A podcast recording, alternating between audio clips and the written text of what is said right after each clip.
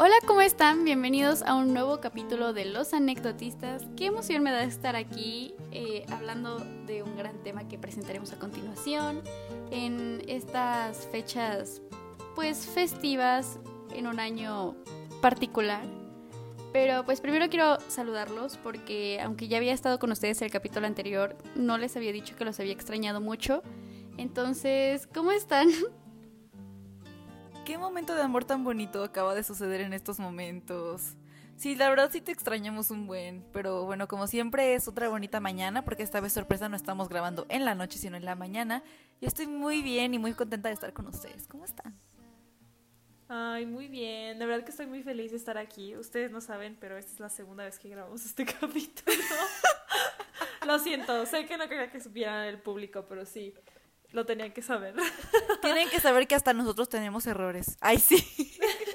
No somos, tan perfectos. Ah, casi le llegamos, casi, No manches, y los demás escuchando todas nuestras anécdotas de, de cómo no triunfamos en la vida así de perfectos.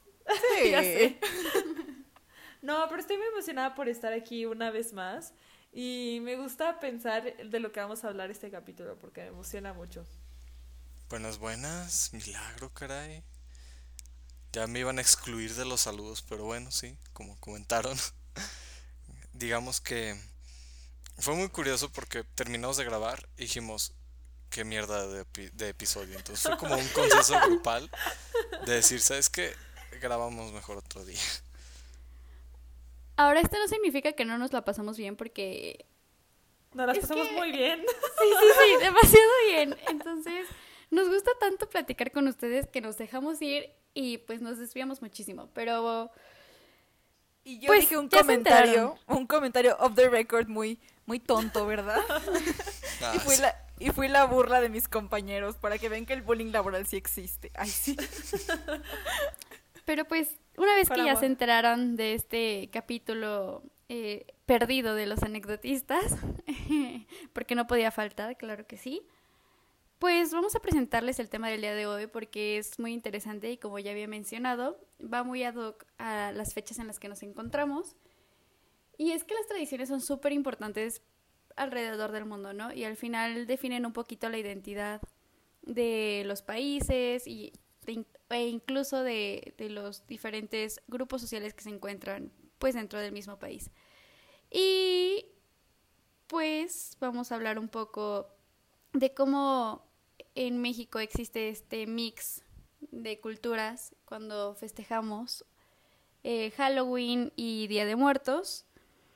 Y dentro de esto de las tradiciones que vamos a tocar, pues queremos empezar con nada más y nada menos que los disfraces, que aparte yo sé que les entusiasma mucho porque les gusta mucho disfrazarse.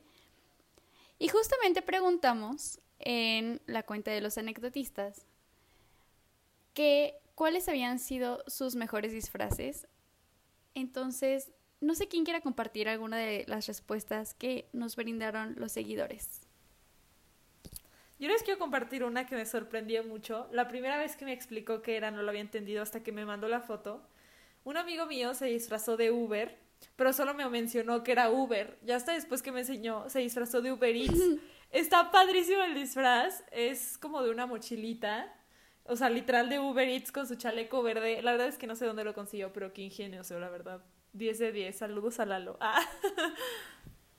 Muchos saludos y me encantó el disfraz, de verdad.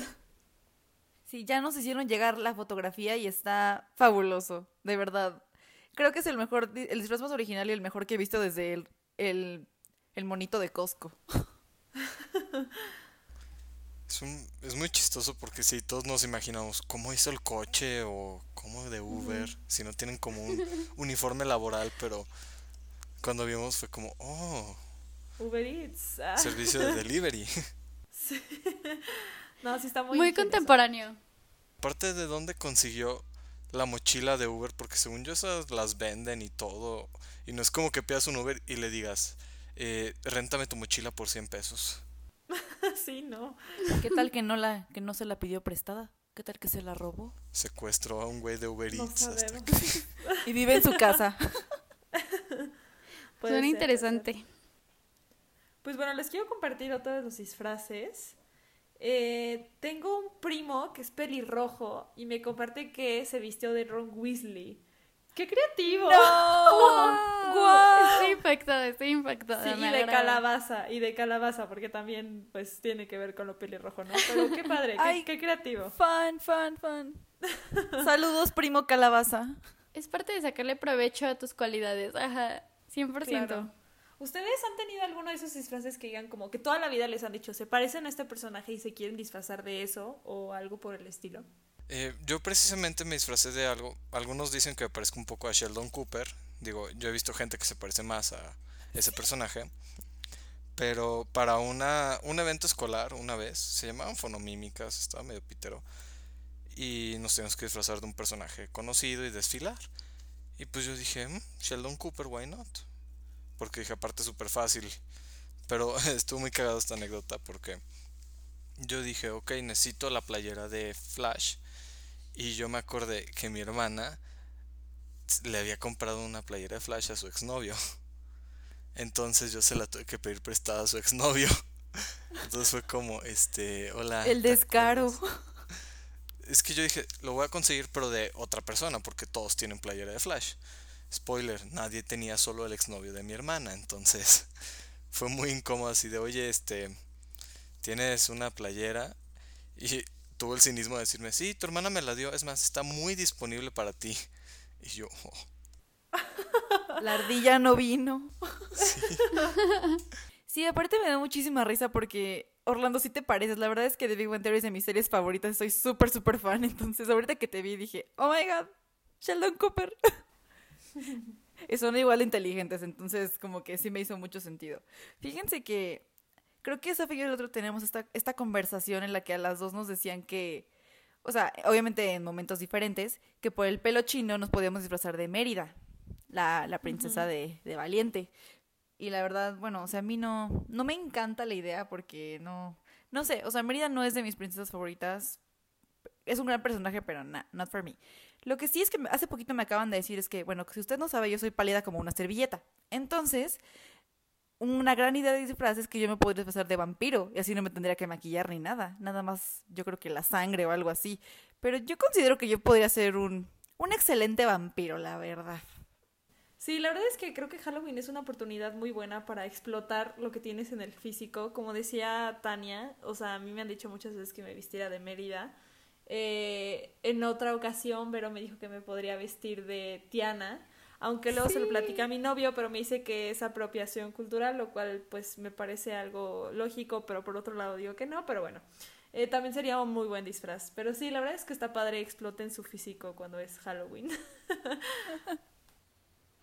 No lo había pensado, pero después como que lo meditaré y hablaremos al respecto, pero justamente creo que puede ser divertido. Les voy a confesar que eh, no soy fan de disfrazarme.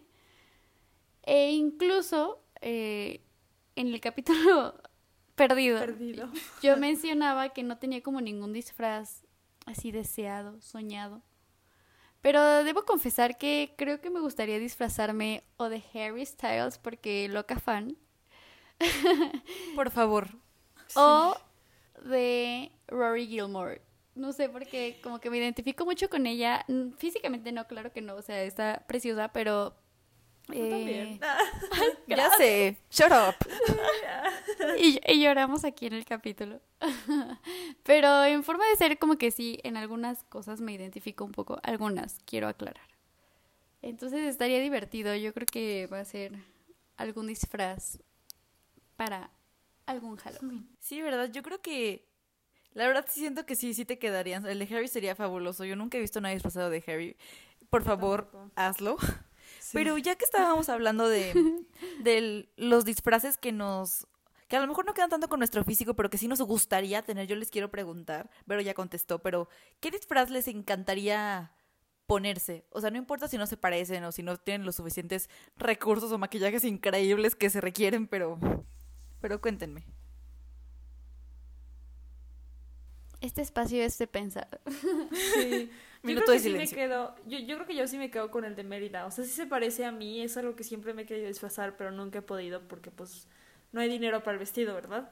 Pero sí, yo creo que Mérida es una de mis opciones. No sé, los demás. Ustedes no lo saben, pero Orlando ve al horizonte mientras piensa en su disfraz deseado. Es que no soy un big fan de disfrazarme y a mí siempre me ha gustado como querer disfrazarme de cosas muy locas y estúpidas, entonces estoy pensando una botarga de qué. Y tú siendo fan de las botargas. Pero quiero hacer un highlight de un momento brillante, pues sí, ¿no? Highlight, en la vida de Orlando. Porque él tuvo un gran disfraz. Sí. Ya tuvimos la oportunidad de platicar con esto, pero se los vamos a compartir para que posteriormente puedan ver una foto. Y es que él se disfrazó de Nito, o sea, Nito Bimbo. Negrito bimbo, Real. que se. No, no, no. Ah, Nito, bueno. Nito. Yo estoy Nito. siguiendo el, El nombre actual. Bimbo. Muy buen Sí. disfraz. Ser la rifo ahora sí. Tiene cierto. los disfraces más originales del mundo. Gracias. Hay una historia detrás de eso, porque yo siempre me disfrazaba de Superman y pues ya era como, bro, ya no. Y le dije a un amigo, güey, hay que disfrazarnos de telas parisina, telas del río.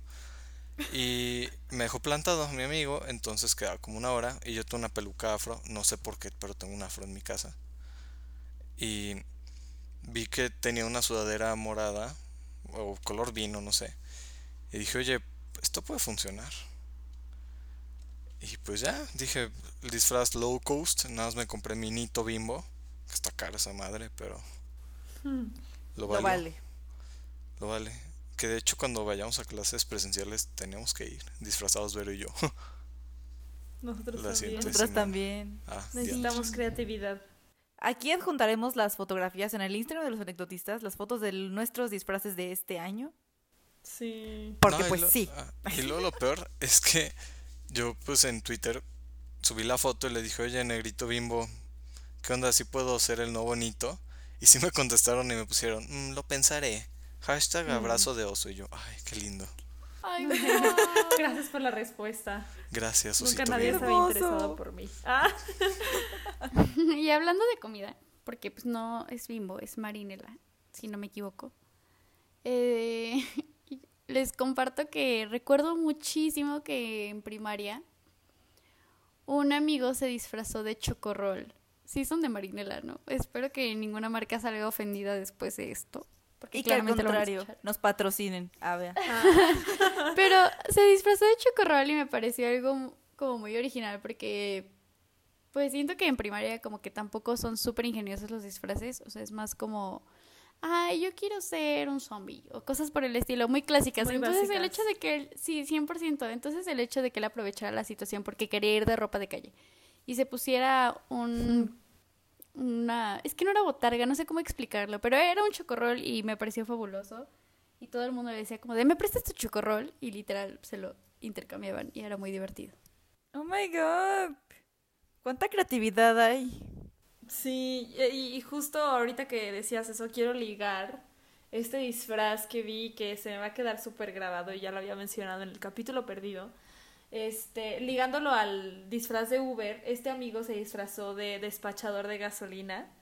Tenía su gorro de Don Justo. Y de verdad es que yo me pregunto de dónde sacan esos disfraces. Y como dice Tania, ¿de dónde sacan ese ingenio de decir, hoy me quiero disfrazar de Chocorrol, hoy me quiero disfrazar de Ron Weasley? O sea, no sé, la verdad es que admiro mucho esa creatividad porque yo siempre me voy por lo básico. ¿Verdad? O sea, creo que últimamente, bueno, en la última década que hemos ido a fiestas, generalmente hay, unos ciertos tipos de disfraces, ciertas tendencias que, pues, que todo el mundo se aperra, ¿no? Digo, ¿cuántas veces no vimos a gente con las máscaras de la purga o de la casa de papel o, Ay, no, o todo ese rollo, ¿no? O sea, ay, también hubo una temporada en la que todo el mundo se fue de It, de Georgie, con el impermeable y el, y el, el globito rojo y todo eso. La verdad es que creo que yo me considero un poquito básica también en esas cosas, pero déjenme decirles que el mejor disfraz que yo he tenido fue el año pasado con dos de mis amigas que nos vestimos de, de Alvin y las ardillas. Ah, así sí nos fuimos padre. Ah, sí, sí, ¿Y hay si se foto, hay juntaban? evidencia. Decía Sat y mucha gente le hizo burla. Ajá, exacto. Era un spoiler del futuro, ah, vea. Pero la verdad, yo tengo una lista de lo que siempre me he querido disfrazar. Ya me encantaría disfrazarme de Coraline. De Coraline, la puerta secreta. De Ay, verdad, sería mi hit. también de algún personaje de Tim Burton porque yo lo amo con todo mi ser. Y últimamente, aunque mis compañeros crean que da cringe, yo acabo de descubrir un maquillaje que se hizo viral en TikTok de una TikToker que se llama Charlotte Lux, que replicó a Frankenstein, la de Monster High, y le quedó increíble. Y es como, no sabía que necesitaba hacer una Monster High hasta este momento de mi vida, ¿saben? Me encantó la cara de Orlando. Esas muñecas no son cristianas. No, no, no. Atentan contra mi ideología.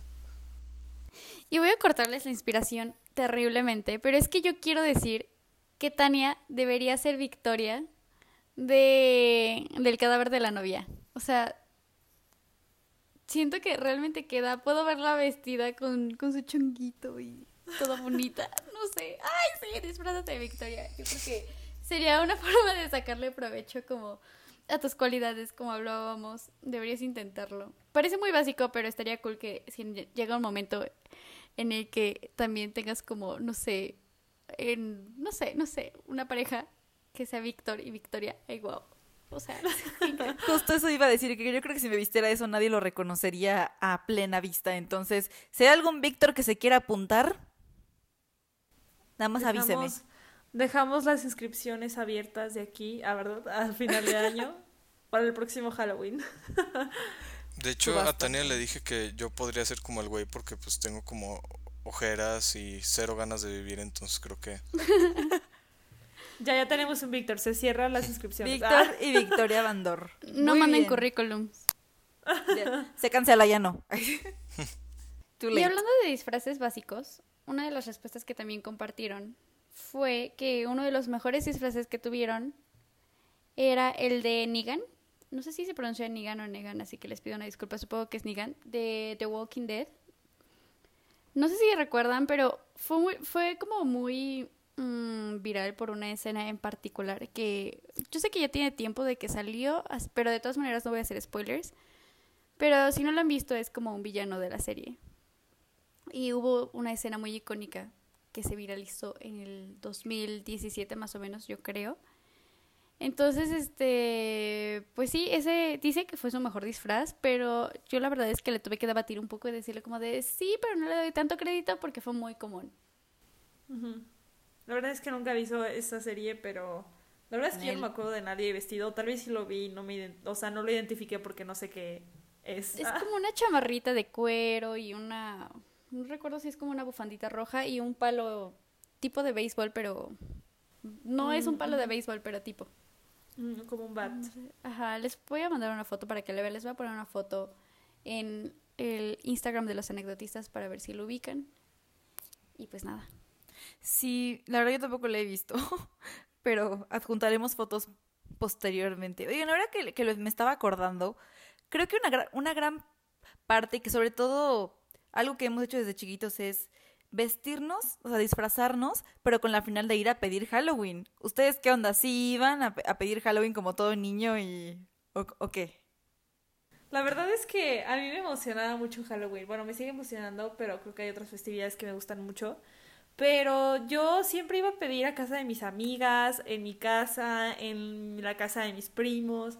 Y era, no sé si a ustedes les pasó alguna vez, pero era un sufrimiento saber que la casa de tu amiga o la casa de tu primo se juntaba con tu casa, entonces no podías ir a las dos y no ibas a tener doble dulce. No sé si a ustedes les pasó alguna vez. eh, creo que no era tan inteligente como para hacer eso. mi, mente no era tan maquiavélica, no tan malvada, ¿verdad? Me hacen ver como aborazada. no, la verdad es que te veo como visionaria no es tu culpa que muchos niños hayan quedado sin dulces porque tú te los aperraste. A ver. He de confesar que nunca he sido fan de disfrazarme, ¿no? O sea, no es cosa de ahorita, es de toda la vida de chiquita. Eh, yo de verdad lloraba porque no me maquillaran. Este. Pero en donde yo vivía, sí hacían un Halloween para los niños que vivían en el condominio. Y era muy grande, de verdad era muy grande y había casas que hasta te hacían como un mini tour, o sea, como un mini recorrido. Y era tipo una casa de los sustos, pero realmente no te asustaban mucho precisamente porque iban niños chiquitos. Pero era toda una experiencia porque entrabas como todo bonito y ya veías los dulces. porque los veías, no te los daban hasta el final. Eh, luego los dueños de la casa estaban disfrazados, tenían decoración, pasabas a los jardines. La verdad es que esa parte se me hace como muy cool de pedir dulces y la gente que se compromete a hacer algo especial por los niños, ¿no? Que van, lo llevan más allá de solo repartir dulces. Claro. Es toda una experiencia. Sí, está bonito. Yo, oye, suena muy fifi lo que la experiencia de Vero, pero qué cool. Yo hubiera querido vecinos así, pero pues no. No, yo lo que hacía era irme como a los condominios o privadas de mis amigos. Y nos montábamos todos en la mama van y ya íbamos como a los distintos secciones del condominio. Y estaba muy padre porque era como ahí dando bolsas y todos van corriendo ahí en chinga. El niño que apenas puede con su botarguita de calabacita y anda con su bolsita de Walmart no sé era muy chistoso y era muy padre y no es por nada pero depende ¿cómo decirlo? Aquí se evidencia el clasismo. Bueno, no el clasismo, la opulencia, porque dependiendo de la privada eran como la calidad de dulces que te daban. Obviamente, pues ibas a una colonia no tan fifi, llamémosle, pues te daban tu bocadín, ¿no? Pero si ibas a una colonia acá, llamémosle fresona, te daban tus cranky, tus mini rufles. Ferrero. Ay, sí. Ay, nunca. Ojalá. Un vale del Kentucky. Ferrero. La verdad es que yo los únicos dulces que odiaba eran esas paletitas que sacaban especialmente para Halloween. O sea, sabían horribles. Perdón, pero a mí no me gustaban. Eran como caramelo blanco. Orlando No me me va a odiar, yo creo. Sí, ¿Cuáles demasiado, es delicioso eso.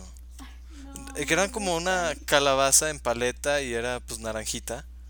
Sí, sí, sí. O sea, No, hay, hay amo. O sea, por ejemplo, si era una calaverita, pues era blanca. Pero Si de era gomita. una- ¿De gomita No, no, o caramelo? De caramelo, caramelo. Ay, no, entonces no. Ni idea. buenas. Shame. Y hablando de dulces, la verdad es que sí hay dulces que todo el mundo quiere. Tipo, mi mamá hubo un año que compró como unos bombones que la, la envoltura hacía que fuera como un ojo. No sé si a ustedes les tocó esos. Que adentro tenían como un dulcecito de color, pero de verdad a nadie le gustaban y a mí me encantaban muchísimo. Otro dulce que es súper top en Halloween es el bubulubu. O sea, todo el mundo quiere Ah, los sí. bubulubu. Deli, deli, Sí, deli. los Winnies. Los Winnies también son muy buenos. Y las panditas. Las panditas también son súper top. Sí, claro. Aparte, imagínense, ayer estábamos pidiendo dulces en casa de los amigos y ahorita nos ponemos bien pedos todos en Halloween. Claro que sí. Es un, Cambiamos es un buen pretexto. dulces. Dulces por cerveza. A Ahora ver, son gomitas con vodka. Las gomichelas. Claro que sí. panditas con vodka. Big chale. Tania, quería saber si tú no tienes como alguna experiencia particular para pedir dulces que nos quieras compartir. Mm, pues la verdad es que yo no era tan fan de pedir dulces, ¿sabes? Más bien lo que yo hacía era, o sea, sí lo llegué a hacer, pero no, no era como el momento y el highlight del año. Realmente, o sea, yo a mí siempre me ha gustado disfrazarme, de verdad. Desde chiquita era lo que me, me, me supermetía en el rollo, en el papel, sobre todo porque yo lo que esperaba no era tanto pedir dulces, sino el festival de Halloween de mi primaria. De la escuela, claro. Ajá, donde desfilabas y pues te daban pues sí tu bolsita personalizada de dulces y todo. La verdad es que creo que el Halloween siempre ha sido una parte muy importante de mi año y la que espero siempre. Pero pero hay más, no. hay más festividades. Ajá, obvio, obvio, Sí. ajá. Hay más y no no nunca fui tan fan. O sea, sí lo sí lo hacía, pero no. Nah. Y es que creo que era como una tradición muy marcada en las escuelas, ¿no? Era un clásico que, que te llevaran, bueno, no sé si lo hacían, pero a mí me llevaban a los salones a pedir A dulces y los maestros sí. tenían, me encanta. Ah. Y Por dos. Llegaba como un momento en el que siempre te daban tu pan de muerto. Ay, Y tu chocolate. Y tu chocolate. Y Deli. me encanta porque esto nos lleva precisamente a una tradición muchísimo más mexicana, que es el Día de Muertos, porque yo creo que la base, posteriormente hablaremos de cosas más profundas como la ofrenda, pero todo empieza en el amor por el pan de muerto y el chocolate caliente. déjenme decirles el highlight de este fin de semana. Mi prima se casó con un español y justo este fin de semana vino. y no había probado el pan de muerto. Y lo probé en mi casa. Y fue, o sea, icónico, de verdad. O sea, nunca lo había probado y fue el momento y dije, lo pruebas porque lo pruebas. Mi mamá compró pan de muerto tradicional, entre comillas. Este, y le gustó. La verdad es que creo que el pan de muerto no solo es mexicano, podría llegar a muchos países porque tiene mucho potencial. Muchísimo. Aparte siento que debe ser súper chistoso esto de ¿quieres pan de muerto? y los extranjeros como ¿qué? Sí, sí, sí. Jet Debe ser muy raro. What do you mean? Qué rico. ¿Y de cuál era? Para mí, neta, de los panes de muerto que he probado así top, es uno de... Bueno, el del Sam's o Walmart. Sí. Esos son muy por buenos. decirlo. Walmart. Y también había uno medio fifi que la otra vez probé de un lugar que se llama La Panoteca, que era relleno de cookies and cream. Estaba muy bueno, pero sí dije, bro, o sea, too much por un pan de morido. O sea, costaba 50 pesos esa madre y yo, ¿qué pedo? No, sí, y hablando de eso, ¿ustedes qué piensan de las variaciones que tiene el pan de muerto? ¿Creen que les quita la esencia o de verdad creen que sí puede mejorar el chocolate o el conejito que le ponen en medio? Yo creo que. Creo que hay de variaciones a variaciones, ¿no? Porque luego, por ejemplo, no sé si recuerden esta, esto que hizo muy famoso de, de una concha como salada o. que- Ay, hamburguesa concha, algo así. Pero el punto es que la concha, que nuestro pan dulce mexicano tradicional, que lo combinaban como con algo salado. No me acuerdo si era pizza, no sé si si se acuerdan, me dicen, pero yo creo que el hecho de que le quite la tradición no quiere decir que no sepa rico, porque obviamente está súper, súper deli, pero ya cuando le quieren meter como pan de muerto, pizza, dentro de una malteada de chocolate, de las sí, no. nieves, no, no, Demasiado. no, bye, no. Yo quiero admitir que el pan de muerto no. O sea, por ejemplo, los churros y eso sí quedan bien con chocolate, lo que quieras. Pero yo, yo, yo disfruto un pan de muerto como es. O sea, no, no disfrutaría uno con mermelada o con chocolate o con... No, no, para mí es el tradicional. No sé, yo me mantengo medio escéptico. Porque sí, también apoyo la idea de Vero de no es un pan de muerto, no quiten como esa idea nacionalista de que no le metan cosas. Muy como apocalíptica. Ándale, Claro. muy apocalíptica. Pero pues yo también, ¿para qué me hago? A, a mí sí me gusta, no sé, comprar mi pan de muerto en alguna de estas tiendas. Eh, Walmart patrocíname con pan de muerto, por favor. Y ponerle cajeta y no mames, o sea, sé que me va a dar diabetes, pero lo vale.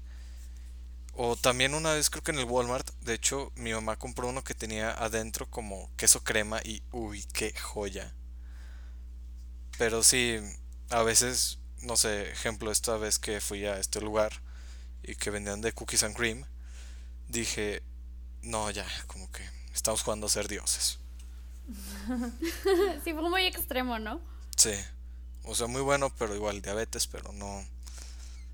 No, no hay como tu pan de muerto. Y luego hay como. Yo tengo un ritual para comérmelo, porque los huesos siento que saben como diferente a. Sí, lo dejas al final.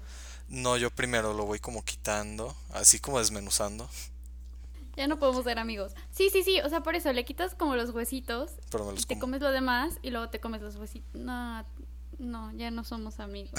Déjenme decirles que hay un súper, la verdad no recuerdo cuál, pero en donde vivimos, literalmente que solo venden los huesitos. Se los juro, sí, se los juro. Lo voy a corroborar con mi madre y les aviso también en el Instagram de los anecdotistas por si ustedes quieren saber. Por favor. Claro que sí, aparte que, ¿qué es un, un día de muertos sin pan de muerto, verdad? Pero ¿saben Y chocolate. Oh, y chocolate, y chocolate. Pero. ¿saben qué otra cosa súper, súper característica y creo que también es de mis favoritas, a pesar de que, de que no soy tan pro con el maquillaje, es este, esto del desfile de las Catrinas, ¿no? Ah, sí. Los metemos un poco en contexto. Aquí en donde vivimos, eh, una escuela, una universidad, tiene un evento. Desconozco si hay uno que es como fuera de la universidad, pero según yo corresponde a. Y, Seguramente. este, y, y se hace público y es un desfile de Catrinas. La verdad es que no he tenido la oportunidad de ir. Bueno, sí he tenido la oportunidad de ir, pero nunca he ido. pero creo que es como muy... Bueno, no sé, a mí me intriga mucho de manera positiva esta imagen de la Catrina y de cómo vemos disfraces increíbles y gente que le dedica muchísimo no solo al maquillaje, sino también al vestuario, ¿no? Porque yo creo que los vestidos aparte son súper complejos y muy representativos de, de un arte mm, de moda mexicana. Llevándolo, no moda, pero me refiero a vestimentas, pues. Sí, la verdad es que yo tengo un, bueno, no tengo, más bien, recuerdo un vestido del que, bueno, en donde yo iba en prepa, en mi escuela, hacían también este desfiles de disfraz, digo de disfraces de Catrinas. Y los que siempre se esfuerzan son los de último año, porque ya es su último año de desfile. Y uno de, de, los salones habló sobre eh, el impacto ambiental en, pues sí, generalmente, o sea, en general pues, y el vestido era de basura. O sea, hicieron así de que con una bolsa de basura, periódico, botellas, o sea, la verdad es que puedes pensar como, ¿cómo se hace un vestido con basura? Pero de verdad fue un vestido muy bien hecho, o sea, no sé, la verdad es que se los reconozco y toda la vida me voy a acordar de ese vestido. Y del hombre que también tenía un traje de como de periódico, o sea, pero el más impactante era el vestido, porque aparte estaba súper ampón, o sea, no sé, como que, no sé cómo se les ocurrió, pero de verdad que sí, o sea, sí generó ese impacto dentro de la escuela que dijimos, wow. Es como una forma de mezclar esta tradición con un mensaje importante, ¿no? Como aprovechar toda la situación para dar visibilidad a temas relevantes. Sí, claro. Qué cool. Yo siempre me quise pintar de Catrín. Creo que ese entraría como mi disfraz frustrado. Se hace como que se ve súper padre, súper elegante. Y ya cuando se ponen de traje es como, wow, nada más cuidado con el traje. Pero sí. no sé, a mí me choca maquillarme, que, no sé, tener como pintura en la cara. Pero para eso sí prestaría mi, mi semblante, vaya. ¿Ves cada cosa que dices, wow? O sea, sí que es, es muy impactante. Voy a hacer un, una mención honorífica a una persona que conozco de ese líder, se llama Carla. No sé si nos escucha, la verdad es que desconozco, pero recuerdo muy bien que en muchas ocasiones he visto que publicaba una foto de un vestido que hicieron, me imagino que también fue para un concurso de Catrinas en su escuela, hace como uno o dos años, no sé. Pero el vestido era de la noche estrellada. Y le quedó increíble porque era como el maquillaje de Catrina, bueno, de Calavera. Pero el vestido era de la noche estrellada y no sé con qué, no sé si era papel maché, la verdad es que no sé de qué era pero, mm, no sé, les quedó muy cool y no sé, está muy, muy padre. Sí, claro, además algo que está increíble es que justamente ahorita en, en estos meses que son octubre y noviembre, con los primitos hermanos, Halloween y Día de Muertos, la gente se puede poner súper, súper creativa. No tendríamos como por qué limitarnos. Obviamente si tú quieres como, ay, no, a mí no me gusta disfrazarme, no me gusta esto, pues ya, lo que sea, obviamente está súper bien. Pero esto nos enseña que no siempre tenemos que como que encasillarnos en lo mismo, ¿no? Por ejemplo, ahorita que Sofi comentaba lo de las Catrinas con, con papel y con materiales reciclables, o sea, está increíble. Y también los disfraces que comentábamos en el bloque pasado, o sea, todo todo apunta para que exploremos nuestra creatividad porque pueden salir cosas muy, muy chidas. Obviamente dedíquese... Pues sí, tienes que dedicarle su tiempecito y todo, pero vale la pena. ¿O ustedes qué creen? Sí, aquí es cuando los artistas sobresalen y dejan ver su talento. Felicidades. Ah. Y sí. Y algo también como importante de esta festividad, aparte de, ya mencionamos la comida muy buena, el típico pan, que sus calaveritas de azúcar, los alfeñiques y esas cosas, hay algo sumamente importante y medular en esto, que es el altar de muertos. No sé, y quisiera iniciar este tema con la siguiente pregunta. ¿Ustedes han puesto un altar de muertos en su casa? No, jamás. No. Yo sí, pero, o sea, mi mamá siempre, cuando yo era más chica, lo ponía súper chiquito, así de que una mesita con la foto de los cuatro abuelos y de que flores y cempasúchil, o sea, nada muy grande. Pero yo me comprometí con mi mamá a esta semana a hacer nuestro altar de muertos porque como que le agarré un odio a Estados Unidos en estos meses y, y decidí festejar más lo mexicano. Entonces quiero poner un altar de muertos con mi mamá y les estaré mandando fotos y si se hace. Ya compramos las cosas, nada más falta que se haga, pero la verdad es que es algo que me emociona mucho. La verdad es que, como tú dices, siento que es algo muy muy familiar, muy personal. Y, y, e incluso te permite explotar tu creatividad.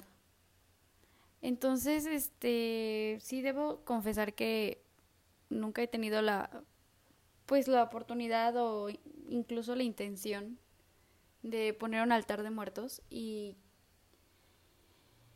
les comentaba que creo que es una oportunidad para todos de sentirnos más cerca no solo de nuestras tradiciones, sino de nuestra familia. Y sabemos que el Día de Muertos, por su nombre, trata precisamente de recordar a la gente que ya no está con nosotros, pero algo que es importante mencionar es que es una festividad totalmente para los vivos y una oportunidad para recordar con alegría a aquellos que ya no nos acompañan. Sí, la verdad es que es, es, una festividad muy bonita y quiero hacer mención honorífica a esta película de Coco. este, sí, sé que es una película muy americanizada, pero la verdad es que siento que a mucha gente le regresó, perdón, le regresó ese espíritu mexicano de querer celebrarlo, ¿no?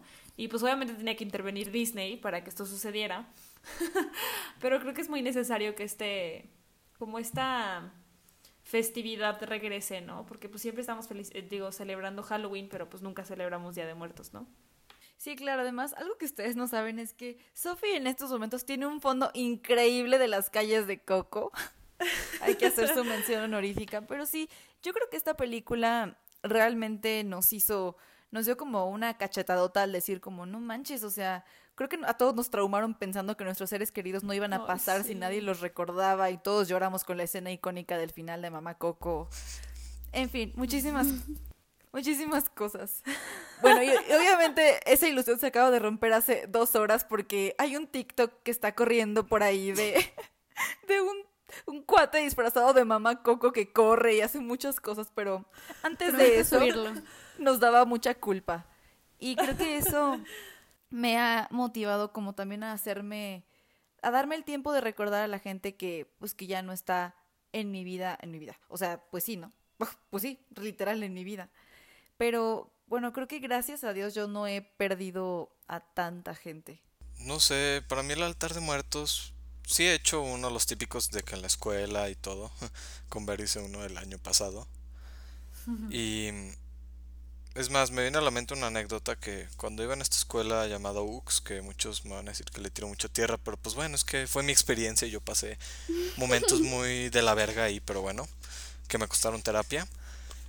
pero el punto es que íbamos a una colonia marginada, a hablar con las personas de ahí, hacer una hacerles un altar de muertos para sus ¿cómo se llama?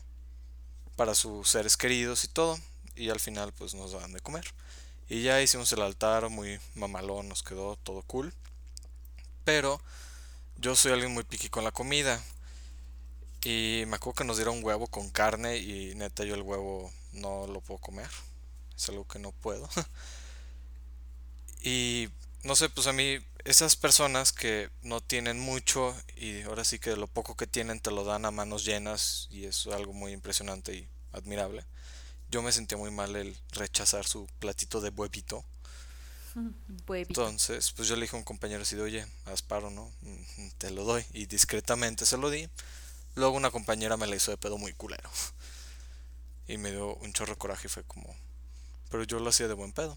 Eh, el punto es que las escuelas, si bien algunas nos tratan de inculcar el Día de Muertos y otras el Halloween, y está padre, pero hay que ya trasladarlo a nuestra casa, digo, no soy quien para ponerse la bandera en el pecho y decir, yo hago mi altar porque pues en mi casa nos vale madres eso, cosa que solo consumes pan de muerto y no sé, yo sí quisiera un día hacer, pero soy cero artístico y pero aunque me quede culero, creo que a, mis difuntos les va a gustar.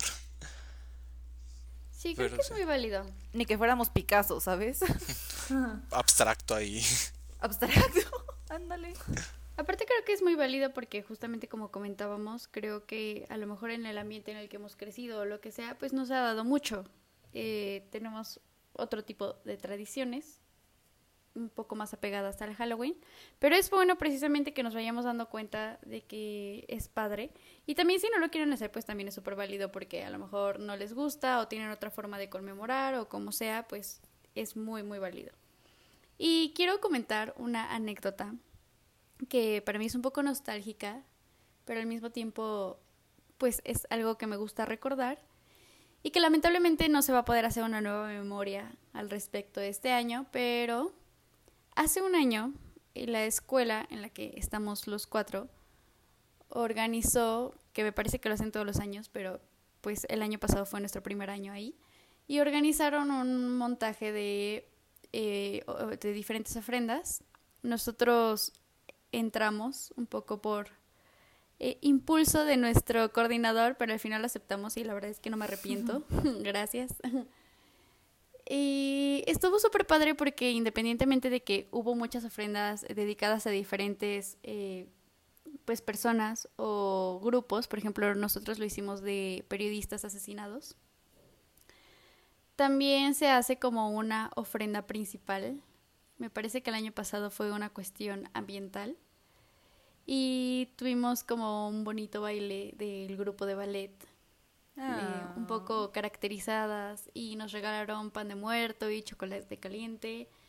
Y la verdad es que fue muy padre, fue en la noche, yo lo disfruté mucho, me hubiera gustado que este año se pudiera hacer porque comentaba con mis compañeros anecdotistas que creo que hubiera sido muy emotivo, creo que hubieran hecho algo muy poderoso por, eh, una, por cuestiones que se han vivido en la escuela y creo que hubiera dado pie a hablar de temas muy importantes y de visibilizarlos, porque también creo que es una forma de no utilizar nuestras tradiciones y nuestro arte, nuestra cultura para promover mensajes importantes, como ya mencionábamos con, con el tema de la Catrina y Sofi comentándonos acerca de esta cuestión ambiental. Así que creo que hubiera sido algo muy interesante. Me duele un poco que no lo haya hecho, pero pues todo pasa por algo. Y tengo ese bonito recuerdo Sí, la verdad es que me acuerdo que yo, bueno, yo no hice altar esa vez, pero sí fui por el pan de muerto y el chocolate caliente. Y fue algo, o sea, la verdad se sentía el ambiente de Día de Muertos, o sea, como que todos estaban como con musiquita de fondo y todo así de que, jaja, viendo los, los altares de muertos, no sé, o sea, la verdad es que sí fue un día muy bonito. Totalmente. Sí, está padre esto de los, ¿cómo se, de poner altares. No sé, yo lo equiparo un poco con el poner el árbol de Navidad, porque te unes con la gente cuando pones este tipo de cosas. Entonces, yo lo puse, bueno, eran dos días de montaje, yo solo estuve uno porque al siguiente me fui a un concierto de Morat, jeje. Uh, muy bien, muy bien. Gracias, sí tuve mi justificante. Pero sí se me hace muy padre esto porque te unes. Yo en ese momento no me llevaba tanto con Vero como ahorita, ni con las personas que hice la ofrenda está muy bonito porque se da este tiempo de conversación, conoce a la gente. Luego, pues, como Los odias. Sí. Nunca ¿Recuerdas cuánto, no, cuánto odiamos trabajar en equipo? Sí, a pesar de eso, es convivencia, está padre. Y también recuerdas a aquellos que no están, ya sea de tu familia o gente, los ambientalistas o no sé, las mujeres que lastimosamente han sido asesinada y que todavía nos faltan. Entonces sí, como dice Vero, hubiera sido una gran oportunidad para no quitar el dedo del renglón, al menos en nuestra universidad, que no se ha hecho muy... que no se ha hecho cargo y se ha limitado a comunicados banales y vacíos, pero bueno, eso es otro tema. Sí, justamente creo que es una oportunidad que tenemos, no solo, bueno, para manifestar cosas, eh, para la gente que los observa, para hacer conciencia y también para conmemorar. Entonces son como dos partes súper importantes y que como dice Orlando nos une como eh, familia, como amigos, como parte de una institución y pues como mexicanos. claro que sí. Sí, claro. Además, yo creo que no solamente tendríamos que esperar a que sea Día de Muertos para para poder recordar a todas esas personas, aunque no hayan sido cercanas a nosotros, más bien que sea un, un parteaguas y una invitación para hacerlo todos los días y en cuanto tengamos pues esa cierta disposición y el tiempo que se merecen dedicarles, aunque sea recordar tantito, ¿no? Y quiero compartir con ustedes Orlando lo recordará. Hace un año, en una de nuestras clases, se nos dio la oportunidad, o la invitación, por así decirlo, de ir al Panteón el Día de Muertos. La verdad es que a mí me impactó mucho. Eh, yo fui con mi papá. Eh, porque pues nunca había vivido algo así. O sea, nunca había ido... Sí había ido a un panteón, pero por cuestiones sumamente diferentes. O sea, más como un viaje de escuela en el que te quieren asustar y no sé si lo han visto, ¿no? Ese, esa era la finalidad, que aparte me parece muy interesante porque pues siempre los vemos como, ay, sí, en Halloween es algo terrorífico. Pero por otro lado, en Día de Muertos es un espacio para las personas. De convivencia. totalmente, y es una cuestión cultural súper fuerte y no sé, yo creo que no puedo opinar mucho al respecto porque todo lo vi, nunca lo había vivido, pero no, no me corresponde pues hablar porque no me identifico, porque nunca, precisamente como les digo, nunca lo he vivido. Y es muy impactante, me parece interesante cómo esto logra unir familias y que realmente ves a la gente que, que les lleva mariachis, a las personas que ya no tienen físicamente con, con ellos. Entonces, no sé, como que se me puso la piel chinita porque creo que es algo bonito. Sí, la verdad es que las tradiciones mexicanas son muy, o sea, la verdad es que a mí me llenan muchísimo. O sea, sí, como dice Orlando, tampoco me puedo poner la bandera, pero la verdad es que me encanta, por ejemplo, lo colorido, o sea, la flor de cempasúchil que es súper típica en Día de Muertos, o sea, el papel picado que es de muchísimos colores, todos los altares de muertos son súper coloridos. No sé, la verdad es que siento que sí es, o sea, sí son cosas súper llenadoras. Y, y no sé, como dice pero la verdad es que a mí también se me puso la piel chinita mientras narraba esto. pero sí, la verdad es que, no sé, me, me encanta como las tradiciones mexicanas en general, tipo el 15 de septiembre también, pero creo que lo más, ¿cómo se dice? Como que lo más potente, por decirlo así, es el Día de Muertos, ¿no? Y es algo muy, muy bonito. Y bueno, también hablando de esto, como de, del Día de Muertos y las tradiciones mexicanas y así, me gusta ver cómo la gente internacional ve esta, o sea, esta tradición. Porque mucha gente dice como, no, es que como los mexicanos se burlan de la muerte. O sea, no sé, ¿ustedes qué piensan de, de estos pensamientos de la gente? Ahora sí que como la del meme de creencias de gente pendeja. O sea, la neta, pues sí, el mexicano tiene como ese arma de doble filo, que es el mofarse de las cosas. Y no tanto es mofarse, sino hacerla visible, porque muchas culturas la muerte está satanizada, es algo externo a nosotros. Y es una manera como lo... No me acuerdo qué filósofo era, perdón, no, no sé. Eh, mentiría si digo un nombre, pero era, creo que Heidegger, el que habla de la existencia auténtica e inauténtica. Y una persona con una existencia auténtica es la que está consciente de que algún día se va a morir y que siempre tenemos a la flaca o la huesuda atrás de nosotros. Y no pasa nada. ¿Y por qué no hacer la compa de nosotros? O sea, la muerte no es algo malo, simplemente es un cambio de estado. Bueno, ya depende de las eh, ideologías o concepciones de la gente, pero el mofarse de la muerte pues sí, también como nos mofamos de la vida, ¿no? No hay cosas... Sí, eso. Y decido, la verdad es que estoy de acuerdo, decido no verlo como algo ofensivo de su parte. Digo, yo sé que hay muchísima gente que seguramente lo hace con esa finalidad, pero también creo que es algo que me llama la atención en el aspecto de que estaría bien padre que conocieran esta tradición, ¿no? Precisamente por eso, ¿no? De es que, o sea, como creo que es más de impacto, así de, pero ¿por qué se van a burlar de la muerte, no? Y lo que dice Orlando es como, bueno, nos gusta ser conscientes de esto y aún así creo que no lo somos. Creo que a pesar de esta situación solamente nos damos ese tiempo para reflexionar al respecto. Eh, pero llama mi atención totalmente y es como lo que mencionábamos con Coco. Creo que fue una forma de visibilizarlo porque también es verdad que a lo mejor si nosotros lo hacemos, para mucha gente pasa desapercibida, para muchos países, pero si lo hace Estados Unidos, posiblemente eh, no se, no lo desatiendan tanto, ¿no? Así que está padre, me parece interesante y, por ejemplo, con lo que comentabas de tu cuñado. ¿Sí es tu cuñado? Sí, bueno, sí, sí, sí, sí, no directo, pero sí. Pero que lo que lo viva y que diga, bueno, ya conocí una parte de, eso llama mi atención.